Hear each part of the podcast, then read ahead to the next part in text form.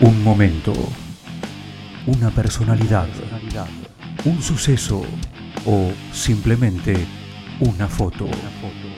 Sangría, el espacio de una historia. Una producción especial de los alumnos del Círculo de Periodistas Deportivos.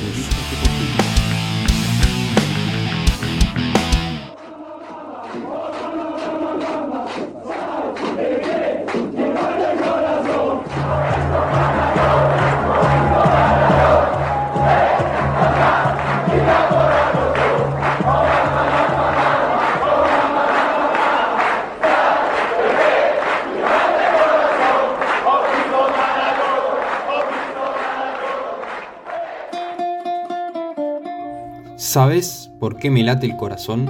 He visto a Maradona. Eso vitorea la hinchada del Napoli en la canción de la introducción a este podcast. El lugar donde principalmente, y más que acá en Argentina, Diego Armando Maradona es el más mortal de los dioses. 259 partidos, 115 goles, 78 asistencias y 7 temporadas que lo llevaron a él a la idolatría absoluta y al Napoli a la lucha no solo futbolística, sino también de la justicia y la desigualdad que significaba Napoli frente a equipos como Juventus, Milan o Inter. Era el sur contra el norte, los marginados contra los privilegiados, y Diego se ocupó de enarbolar la bandera napolitana por todo el país, todo el continente y todo el mundo. El legado de Maradona en Nápoles trasciende cualquier frontera física y etaria, dejando marcada a fuego toda una ciudad que inmortalizó e hizo propio a un dios ajeno, aún llevándolo a estos días que transcurren. Sobre esto tuvimos testimonio de Lucas Stauffer, un argentino que reside en Italia y que tuvo la oportunidad de visitar la Tierra Santa maradoniana. En cada cuadra hay una imagen de Diego, ya sea la cara, eh, un mural, una toalla, una remera, es impresionante.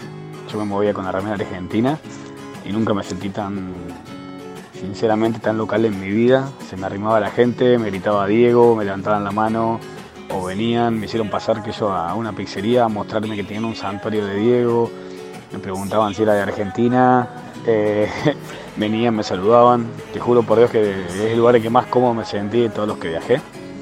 Bueno, estuve toda la tarde recorriendo eh, la ciudad, hasta que de pronto vino un chico que yo le había pedido una foto que me dijo si no quería ver un mural de Diego, le dije que sí.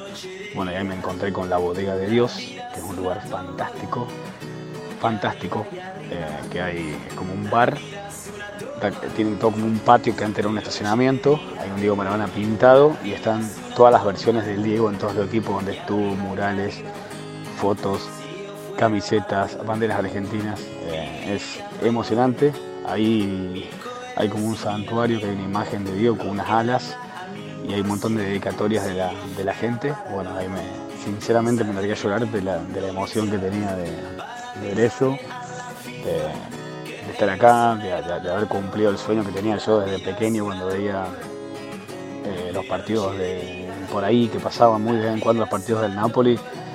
Y bueno, y todo lo que me cansé de ver videos de Diego, de Diego Napoli. Los cinco títulos obtenidos durante su eterna estadía en Napoli le dan perspectiva física a lo metafísico que logró con su influencia. Aunque más allá de eso, el Diego desde que llegó a la ciudad napolitana tuvo un amor incondicional con los hinchas del Club del Sur, como nos contó Arián Clerici, coautor del documental Enamorado estoy, donde relata las vivencias de Maradona en el equipo, así como también Fernando Signorini dentro del mismo documental. Escuchemos. Sin lugar a dudas, Maradona fue amado desde el primer día por, por lo que ya se veía futbolísticamente en otros lados y también por su forma de ser, por su carácter, por pararse de manos, como se dice en el barrio, contra toda la mafia italiana que, manejaba el fútbol en ese momento, pararse futbolísticamente con el pecho inflado ante la Juventus de Platini, ante rivales como eh, muy importantes de la época, como el Inter, como el Milan, que eran los que ganaban todo en ese momento. Él se paró con una pelota abajo de la suela y no solamente con eso demostraba todo lo que él significaba. Creo que fue un complemento espectacular que se dio para toda la gente del sur. Siempre habían sido los marginados en ese país y Maradona, demostrando tanto futbolísticamente como con su carácter, logró llevarse a todo por delante, a todos y a todos. Entonces creo que desde el primer día esa química de su forma de ser con su forma de jugar fue un resultado perfecto para, para Nápoles. había cerca de 65 mil personas que lo victoriaron, que no podían creer.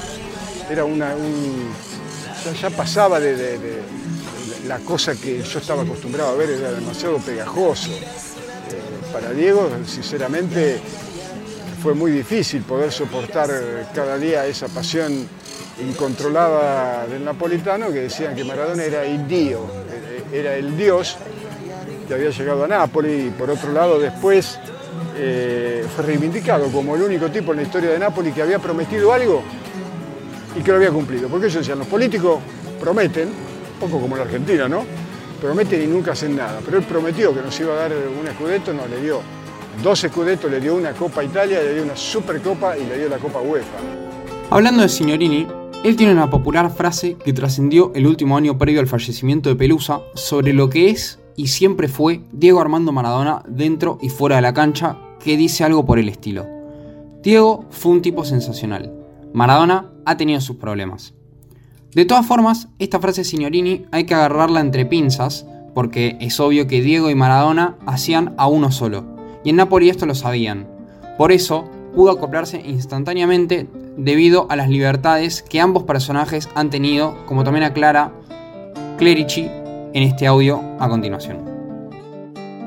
No olvidemos que Maradona venía de Barcelona, de una salida caótica, donde además de haber sufrido lesiones, enfermedades, también contaba que había sido seguido durante la noche cuando él tenía el día libre por, por gente que mandaba el propio club. Él no podía ser el Maradona libre que siempre, que siempre expresaba.